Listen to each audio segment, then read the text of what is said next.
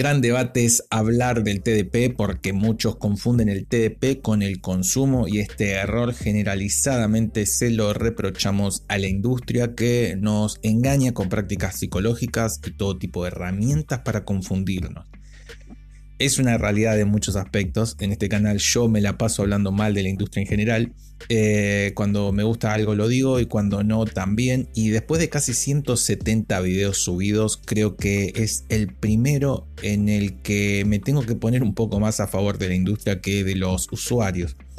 A algunos les gustan los porcentajes y para no complicarme mucho diré que un 25% es culpa de la industria y creo que le estoy dando mucho crédito y el resto es nuestro. Digo nuestro porque yo también de joven pequé de pensar que se trataba del consumo y la realidad es que no, no tiene nada que ver el, el consumo con el TDP y ahora vamos a ir viendo poco a poco porque pienso que es más culpa nuestra que de ellos. Primero, explicar que no hay otra manera de medir el calor emitido eléctrico, siempre se usa el watts, aunque existen conversiones para, para pasar esto a calorías que es la otra medida que se usa generalmente en sistemas que usan combustión para elevar la temperatura del ambiente, como por ejemplo una estufa a gas. Ahora, muchos confunden o no entienden por qué se usan los watts para medir el calor, y es que watts es una medida de potencia, no de consumo. Entonces se puede medir dos cosas con el término watts.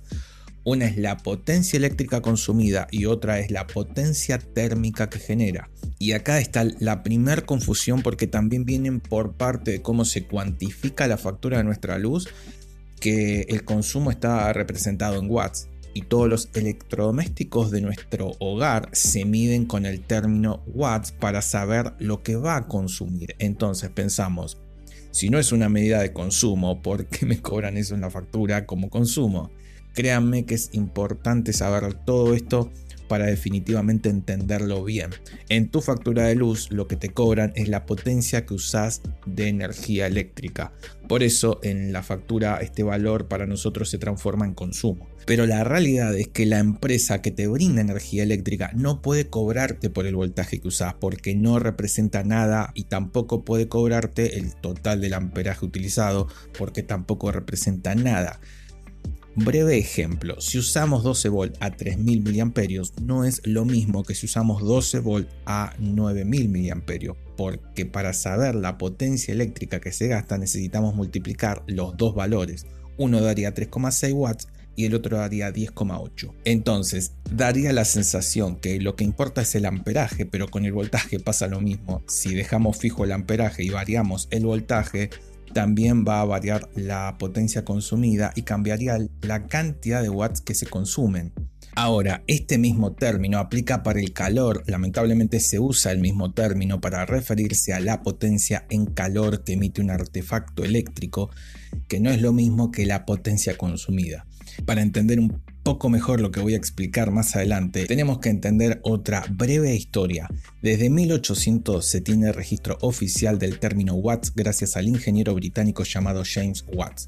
Y obviamente ya se conocían los términos de voltaje y de amperaje. La primera estufa eléctrica se patentó en 1892, aunque existía en registro desde 1852 una patente de George Simpson con el número 25532, el cual hace referencia a algo que se puede entender como una estufa eléctrica Igualmente no fue hasta 1930 que empezaron a tener aceptación y se vendían como algo moderno.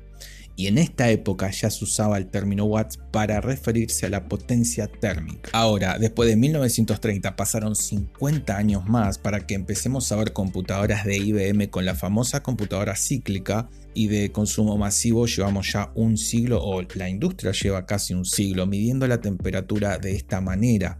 No la inventaron las computadoras, lo que sí inventaron ellos es la sigla TDP que se usa desde que existen prácticamente las computadoras de consumo y es que tampoco esconden demasiado, porque entiendo que en los 80 quizás era difícil acceder a esta información porque no había acceso a internet y parte de los 90 también, pero ya a finales de esta última década que existía internet se podía buscar las siglas y te encontrabas con que significaba Thermal Design Power. Y es cierto que en esa época no existía un traductor en, en, Google, pero por suerte tampoco era necesario uno, era casi obvio lo que nos decía, potencia de diseño térmico, y el nombre en ningún momento nos dice que tiene algo que ver con el consumo, habla de algo térmico. Esto se podría haber entendido ya entrando en los 90, pero ya pasaron muchos años como para que sigamos pensando que nos están engañando cuando somos nosotros los que tampoco en ocasiones intentamos buscar el por qué la industria utiliza algunos términos. Y todo esto no lo digo para hacerme el inteligente y, y que ustedes son unos burros que no saben nada. No, nada que ver lo vuelvo a repetir que yo pensaba igual que muchos de ustedes que esto era de consumo y después pensé que la industria quiso engañarme, pero también quería saber de qué manera me engañó, por qué y la verdad que encontré tanta información al respecto que tuve que asumir que parte de mi confusión era mi culpa. Era por estar desinformado y peor aún, hacerme una idea yo mismo eh, de lo que significaba TDP, sin haber buscado nunca el verdadero significado. Incluso en la web de Intel tenía una página exclusiva hablando del TDP y, y la tiene hace varios años. A día de hoy busco cada sigla cuando quiero saber qué significa y después busco información al respecto. Los disipadores también expresan cuánto calor disipa en watts y no significa que el ventilador consuma eso y nadie se confunde con esto porque nadie piensa que nos están mintiendo de parte de la industria de disipadores porque entendemos que un ventilador no puede gastar 65 watts. Lo ponen así para representar qué potencia de calor puede llegar a disipar ese conjunto de ventilador más disipador. A más cantidad de watts, más eficiente será con la temperatura, hablando de disipadores. Ahora, quiero aclarar una última cosa que me he topado con gente que me dijo lo siguiente. Deberían poner la temperatura que se genera en el procesador y la temperatura máxima que puede disipar un cooler y listo. Así se soluciona. No digan eso nunca porque es lo más ridículo que puede salir de nosotros y, te explico por qué con algo más tangible y que todos o casi todos usamos. Cuando compramos un aire acondicionado, nadie pregunta cuántos grados baja o sube, porque eso va a depender del tamaño de tu habitación. Si tenés ventanas, qué tamaños tienes tus ventanas, cuántas horas te, tengas de sol de frente en esa ventana, todos estos parámetros nos van a decir la potencia eh, que necesitamos para comprar nuestro aire acondicionado y la potencia se mide en frigorías. Imaginémonos una situación, una habitación pequeña 2x2, cualquier aire pequeño te sobra para bajar la temperatura y estar fresco. Supongamos que baja a 16 grados. Ahora podemos suponer que ese aire baja a 16 grados y lo empezamos a vender así y el próximo que comprar tiene una habitación de 4x4 con una ventana mediana y un sol de frente durante 3 horas al día. Nunca va a llegar a esos 16 grados, por lo tanto sería una estafa o una mentira vender un producto midiéndolo de esa manera, porque no siempre se va a cumplir la primera situación.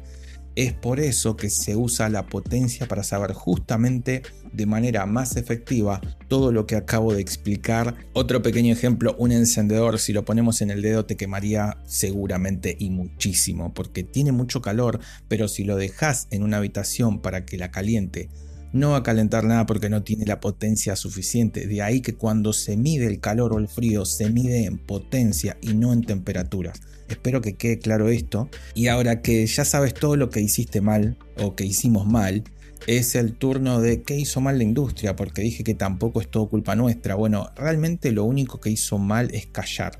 Si ven en sus web oficiales siempre se referían al término eh, TDP con información suficiente para que cualquiera lo entienda, no proporcionaron eh, o no promocionaron esa web para sacar a las personas de esta confusión. De hecho, en la web oficial, si buscamos cualquier Pentium 3 del año 2000, en las especificaciones se refieren al TDP de manera correcta. Vieron que todos estábamos confundiendo el término, a ellos le convenía y no hicieron nada para remediar una situación favorable para ellos. Y creo que tienen una cuota de culpa, pero me parece relativamente baja de todas las cosas que hizo mal la industria, que existen muchas y muy reprochables, algunas las he comentado en el, canal, Eh, incluso creo que el anterior video hablé de lo que se hizo con USB y lo que se está haciendo a día de hoy con USB. Y esas cosas son un problema grande exclusivamente generado por la industria y no por nosotros. En este caso lo veo totalmente distinto